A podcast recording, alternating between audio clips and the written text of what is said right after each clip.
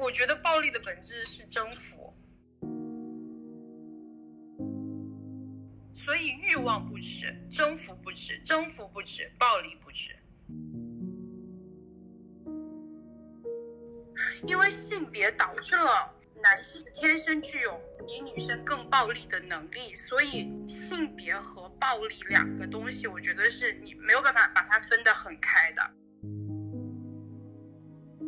我觉得有好多的事情，有好多的情况，你不生在那个性别当中，你不携带那种 DNA，你没有那种社会环境，你是体会不到那个性别所给你带来的影响。我过往的经历从来没有遇到过真的会动手打你的这样子的人，可能是因为在安全的环境里待太久了。这个视频就很直观的让我把自己带入到现场的每一个人身上去。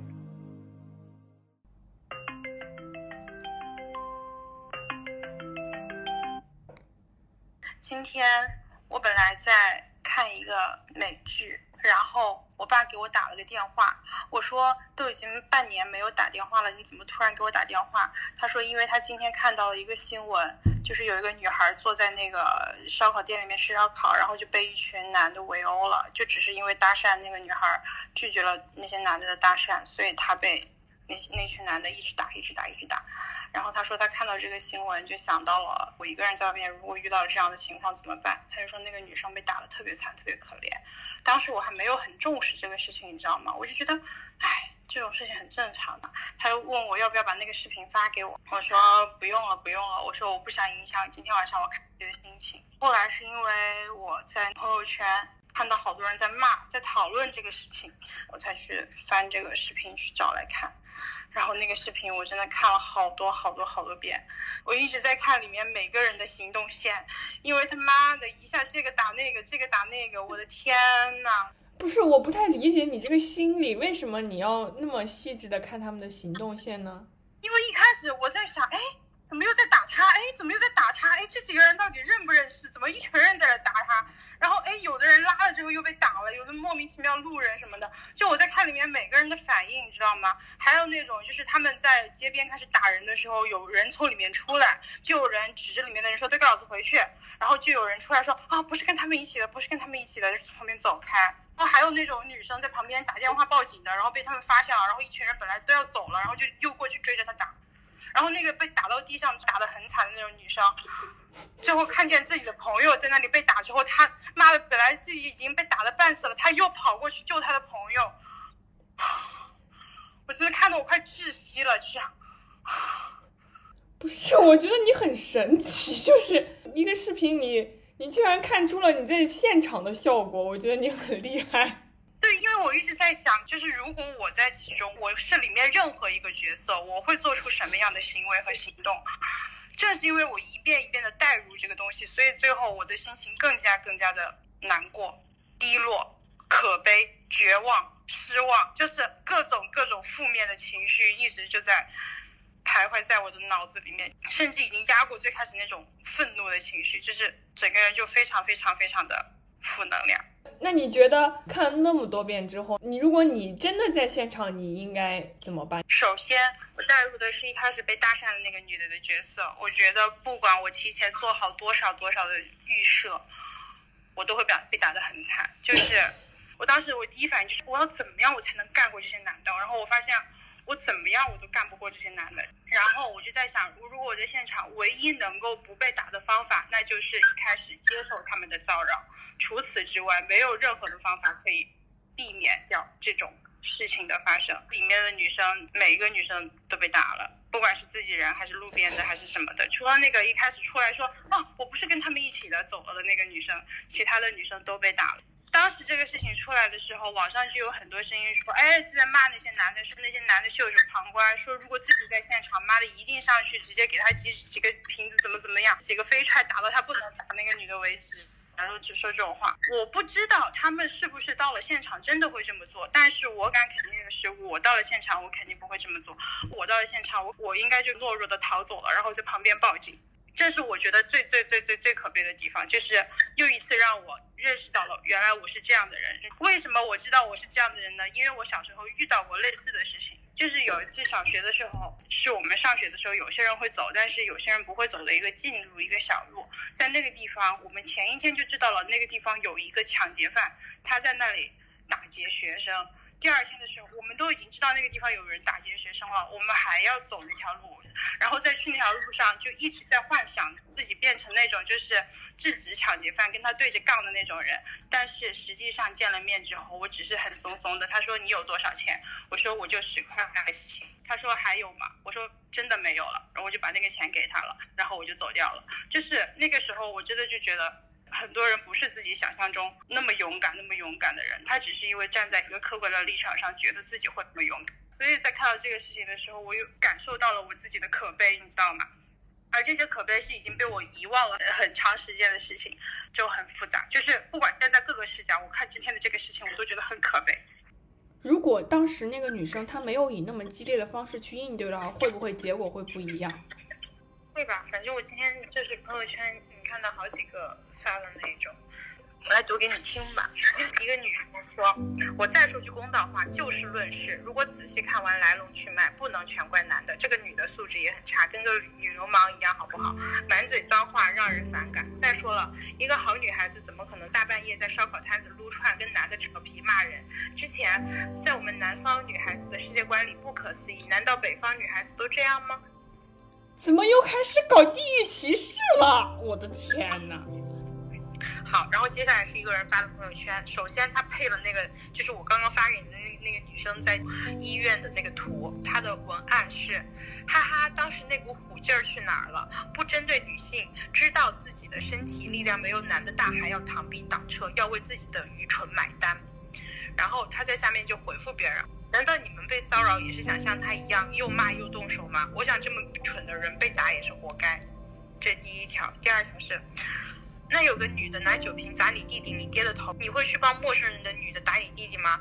然后就是仔细看一下有没有被摸，明明就隔着一段距离，然后女生就用手扒拉，又很大声的羞辱男的，所以男的恼羞成。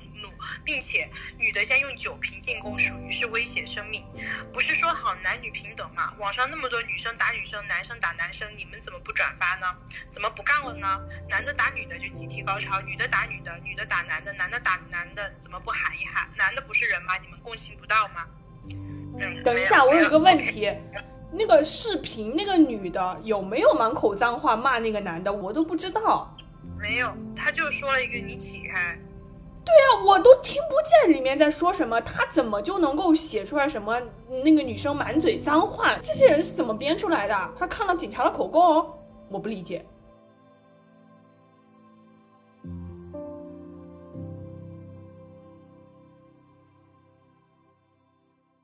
我想跟你说一件事，就初中的时候。我和男生打架，准确的说是我被男生打，然后出了个意外，然后我的眉角刻在那个课桌上缝了三针。当时就是上数学课的时候，因为我们坐的是单排嘛，我忘了我前面还是我后面坐了，当时跟我关系特别好的一个女生，坐在我右边的那个男生呢，他就一直在调戏那个女生。嗯，就是那种初中生的调戏吧，你也不能说是那种骚扰，就找他说话。然后那个女生呢，就有点不想跟他说话。那个时候，因为我跟他关系好，我就有点仗义嘛，怼了那个男生。结果那个男生就觉得我多管闲事了，我就跟他争执起来了。他当时就动手了，他拿脚踹我的课桌，然后当时就把我课桌上的东西都摔翻了，我就去捡，结果他又踹了一脚，就踹到了我的椅子，我没有坐稳，我就摔下去，然后我的右边的额角就摔到了对面那个课桌的课桌角。当时我捡了我的笔袋起来的时候，我感觉头特别晕，然后我就听见后面有人在叫，流血了，流了很多血。我们班的那个女班长。他当时看到流血了之后，他第一时间都拖着我往学校的那个医务室去了。医务室看了之后就说：“你这个伤口我这没有办法处理，只能去医院。”然后因为我们学校后面就是一个特别大的医院，然后就去医院解决这个事情。就是那是我爸唯一一次我犯事儿了之后没说我，他可能也心疼了吧。后来就家长商双方商量怎么处理这个事情嘛。我妈就没有让对方赔营养费，我妈就觉得肯定这不是一方的责任，肯定我也有责任，就觉得我肯定是嘴贱，要不然人家为什么要那么攻击我不攻击别人呢？你刚刚说你被打了，我还在想怎么什么被打了，我的天呐！那你怎么去形容这个事情呢？现在我再去回过头去思考当时发生的这件事情的时候，我觉得其实处理的并不很好。第一个就是这件事情发生之后，老师和父母其实并没有去问，根本就不在乎这中间究竟发生了什么事实。站在我的立场上去讲，我不觉得我有任何的错误。我觉得那个男生在调戏我的那个同学，我站出来帮他说话，是我在伸张正义的时候。而且我和他发生一些争执，我也并没有爆粗口，或者是用一些很难听的话，只是想不要让他再骚扰那个女学生了。我妈妈还觉得说，那肯定是因为我和他发生了争执，我也有过错，所以导致了他伤害我。其实我我觉得这样的观点我不认同，而且在这件事情当中，我根本还没有还手呢，我遭到了这样的伤害。我妈就觉得可能人家也不是故意的，想要把你弄伤，可是就是这样的一个意外导致了我缝了三针。那如果我当时撞上的不是额头角，是眼睛。或者是其他什么要害的地方呢？那我可能这一辈子就完了，是不是？当发生这个事情之后，我作为有实际利益损伤的人，我其实并没有接受到对方非常诚恳的道歉，而且老师也并没有组织他对我进行道歉，或者是当着全班同学做检讨，所以导致了后来这个事情发生了没多久，他和班上另外一个同学又发生了一次打架，但是只不过没有出很严重的事情而已。所以我觉得。很多东西，如果是没有得到一个非常有效的手段去制止的话，它一定会再次发生的。我开始刷到一条微博，他说其实这个事情不关乎性别，而只关乎暴力。你觉得这个事情关乎性别吗？因为性别导致了男性天生具有。比女生更暴力的能力，所以性别和暴力两个东西，我觉得是你没有办法把它分得很开的。他给了男性这样的能力，你怎么能说我就关乎暴力不关乎性别呢？暴力这个东西是每个人天生都带一点的，就像每个人身上都有雄性激素和雌性激素一样。暴力一定是归属在雄性激素那一面的，但是男生天生的他的一个雄性激素就会比女生要多一点，以及他们实施暴力的能力要比女生强，所以导致了就是他们的概率和属性更强。你知道我今天看《梦华录》，然后女四号演的是一个假小子，他里面有一句台词特别经典，他说。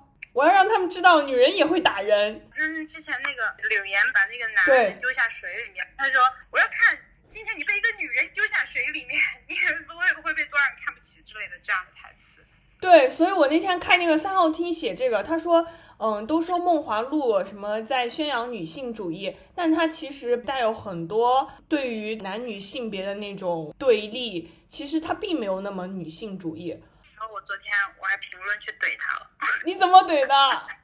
呃，因为它里面举了两个例子嘛，一个例子是说女生赵盼儿虽然英勇的救出了那个宋引章，但是最后还是要靠男主救出来。他说这一点体现了他的一个就是呃什么男权的什么什么什么鬼东西。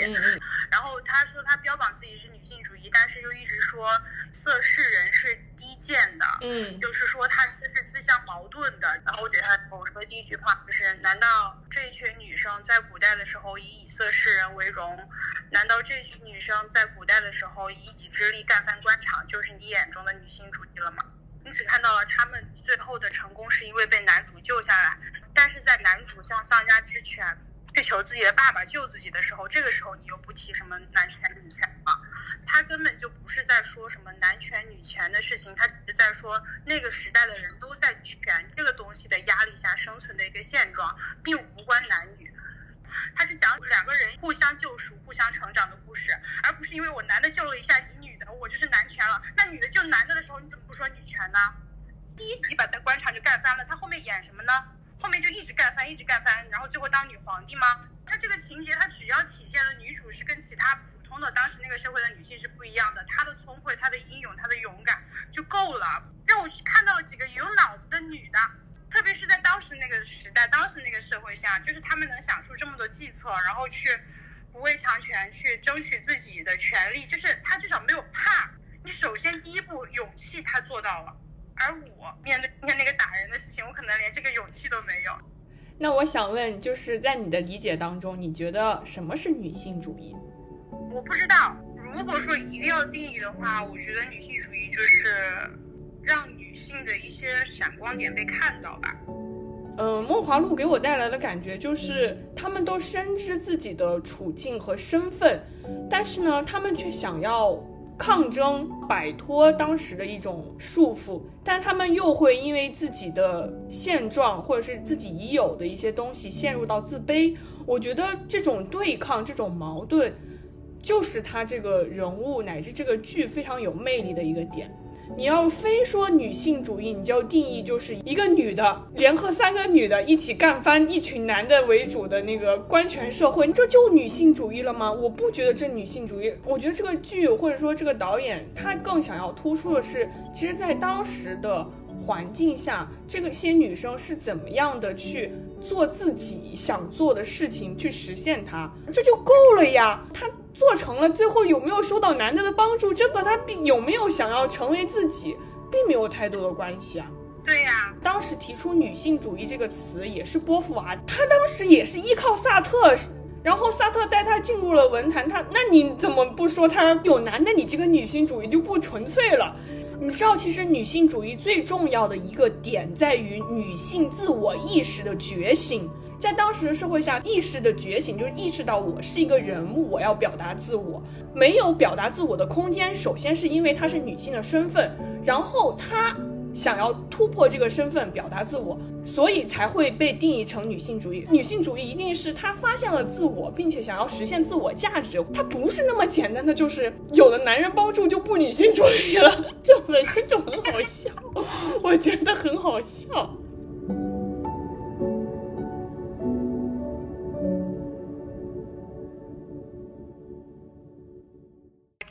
东西就又让我的厌男情绪开始爆发，就已经很久很久很久没有这样的情绪了。不仅厌男，可能还开始恐男了。我之前可是一点都不恐的。我一直很厌男加恐男。刚上大学的时候，我选择比较中性打扮，是为了保护自己。我很害怕遭受到来自于男性性别的攻击，因为我那个时候特别爱在外面旅游嘛。我觉得如果我打扮的太女性化，很危险，所以我就是想把自己尽量的搞得像一个男的，这样子我就相对于来说会更安全一点。我为了保护自己，我。就是跟那种古装剧里的假小子一样，我甚至曾经想过，我为什么不是一个男生？因为我觉得男性的身份在这个世界上，在这个社会上，他会更安全一些。我虽然挺不喜欢有些人的言论啊，你穿这么少就是活该被人侵犯，怎么样的？我知道这样的言论不对，但是我在中国，我连短裤都不敢穿。我在夏天永远穿长裤。你在中国，稍微穿的凉快一点，你走在街上，真的会有男的毫不掩饰的投来他的打量的眼光。所以那个时候我在意大利的时候，我看到那些意大利的女生夏天穿的很性感，又很自信，又很安全的走在路上的时候，我真的是何等的羡慕。就前一段时间，我跟我朋友出去试衣服，然后就试到了一条特别特别好看的裙子，但是那条裙子就是露沟露的特别多，他们就都说这个裙子特别好看。我说这个裙子你要我什么时候穿？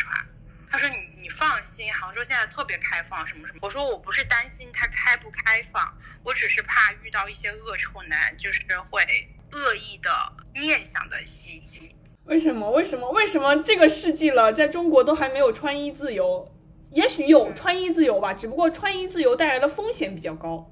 假设现在上帝给了你一身特别厉害的武功，保证你不会受到任何恶臭男的侵犯，然后你想穿成什么样子上街就什么样子上街，你很安全。但是呢，同时要你付出的代价是让你少在这个世界上活十年，你愿意交换吗？我不愿意，我不穿那些衣服不是因为我武。功不够高强，打不过那些男人，是因为那些男人存在本身让我觉得恶心，就是他们的眼神很恶心。如果让我少十年的寿命，让这个世界上所有的恶臭男消失，我愿意。如果这个世界上的恶臭男全部消失，但让你付出的代价是让你一辈子单身，你愿不愿意？我愿意啊，这算什么代价？这不就是很正常的事情吗？信女愿用一生单身换这个世界上恶臭男全部死光。我只是希望那些就是幸福美满的那些女生，可以在他们爱情的蜜罐里，同时知道感谢一下我这个信女，是我让你们找到好的对象，没有我的牺牲就没有你们的现在。哎，你觉得有没有恶臭女啊？世界上什么样的人都有啊。恶臭女会是什么样的呀？就是我觉得恶臭男就是对。女性抱有恶意念头的男性吧。如果以同样的概念来定义恶臭女的话，就是歧视男性的女性嘛。但是我很难把这样的女性定义为恶臭女。如果让我定义恶臭女，我我想的概念还是就是帮助男性一起来物化女性的那些女性。就是我还是会觉得这样的女性是恶臭女，我不会觉得 歧视男性的女性是恶臭女。我知道这可能是不对的，但是我改变不了，就这样吧。为什么女性总是站在弱势的一方呢？你为什么是发出这样的问题？你为什么发出的问题不是为什么骂男生的女生歧视男生的女生，我们就不能称她为恶臭女呢？当然不能啊，因为我不可能称自己为恶臭女啊。你这个才说的好。我歧视他又怎么了？我又打不赢他，我还不能歧视他？我觉得我们作为女性去歧视的男性是那些恶臭男。但是呢，那些恶臭男呢，又大部分会影响我们对整体男性的印象就不太好。就是我们会把某一些男生身上具有的一些缺点，化为整个男性普遍拥有的一个缺点了。我觉得换一个方式来想，可能我们更应该直面的是人性吧。就不管男性还是女性，我们身上都有恶臭的地方。我觉得有好多的事情，有好多的情况，你不生在那个性别当中，你不携带那种 DNA，你没有那种社会环境，你是体会不到那个性别所给你带来的影响，以及你对那个性别的思考的。虽然我也不想拥有第二生去体验第二种性别了，但我真的是觉得一生只能体验一种性别还蛮单一的。我其实真的觉得啊，女生的身体。它本身就是一个很诱人的东西，上帝造物造女性造成这样的身体就是很美的，对我充满着无限的吸引力。当然，我可能是因为喜欢女生吧，我才说出这样的话。我跟大部分的直男一样，弯的男生就不会这么觉得。我是真的 get 不到男性身体的美，所以我也无法共情那些男同。我就在想，那男的身体有什么好看的？而且我甚至觉得男的那个生殖器特别恶心，特别让我觉得反感。哎，我有没有跟你说过？之前我上高中的时候，有一次坐公交车，我的手机被人偷了，然后我就冲下去找那个小偷，把我的手机给抢回来了。我操啊，我没有跟你说过吗？那个时候上高中嘛，那个已经是我的第二部手机了。我之前有被偷过一部手机，然后我手机被偷了之后，我爸爸就一直在骂我，一直在数落我。他觉得这个世界上只有智障的东西才会被人偷，会讲这种话去攻击受害者。因为我觉得我的社会经历也不足，然后我也是第一次遇到这种事情。但是当我遇到这个事情的时候，我爸爸第一选择是出来指责我，就其实我当时很愧疚，因为确实那个手机是他出钱买的，然后你没有好好保管它。所以后来第二次我在公交车上遇到了一个小偷，当时就上了一个公交车，上了之后呢，我的手机就放在那个校裤的裤兜里，因为校裤你也知道非常肥大嘛。然后后来有一站上了特别多的人，就有一个男的，他一直往我身边靠，我就站到了那个靠后门的地方。然后我当时也没有特别在意，他手上拿着一个文件袋。结果后来上来了一些就是学校的学生之后，我就看见前门有三个同学一直在向我这边指指点点，然后我当时就觉得特别奇怪。后来到了下一站之后，我身边那个男的就下车了，然后当时我也不知道是受了什么刺激，就下意识的把手放进我的裤兜里摸我的手机，我发现我的手机不见了，肯定是刚刚那个人偷了我的手机，我就立马下车逮住那个人，逮住他的衣服，我说把手机还给我。他说：“哦，是你的。”然后那个公交车还一直等着我，然后我又上了公交车继续走。当时我们班还有同学看到我，然后第二天还跟我说这个事情，他觉得我真的很勇哦。然后回家跟我爸爸说这个事情，我当时就特别自豪，因为就是我觉得，嗯，我再遇到这样的事情了，就是你总不能指责我了吧？但是我爸爸当时也并没有觉得我做得好，他就是会觉得，那你还不是被人偷了？后来我外婆知道这个事情之后，就特别担心我，她就说以后这种事情不要做了，太危险了。如果万一那个人手上拿了一把刀怎么办？但是我当时我就是下意识这样反应，我就一定要做，就可能因为我不想再遭遇就是我爸爸言语上的那种暴力了吧。就我现在回想起来，我觉得就是我完全没有意识到当时的这种危险性。就是万一呢？万一真的人家手上有有凶器呢？人这一辈子吧，或多或少的都会遭受到这种侵犯，人很难保全自己不遭受意外的损害。你像那个女生，当她受到侵犯的时候，她下意识的就去还击，结果她最后的下场是怎么样呢？学的时候也经常被丢手机，所以我特别能理解你丢手机的时候那种内疚的心情。我丢了两三个手机吧。然后大学的时候，我有个室友有一次丢手机，是她男朋友帮她追回来的，我都没反应过来发生了什么事情。我们一起随行的那个男生就已经跑得人影都不见了。他追那个小偷，从我们学校后门门口一直追到了三峡广场。我操，这个男的跑步真屌！当时，唉。那个男生当时追了我很久，我没拒绝了。后来他跟我室友谈恋爱了，帮我室友追回来一部手机，我都会在想，万一当时或许可能，我的手机怎么没有人帮我追回来。然后我被偷第一个手机的时候，我特别特别特别的内疚，因为那个是我的第一部苹果手机，我就在想。天呐，我爸妈他们的手机用了三四年，就是用到根本就是各种软件都卡的要死，都在用。我一个手机我拿到手一年不到就被偷了，我当时真的快内疚死了。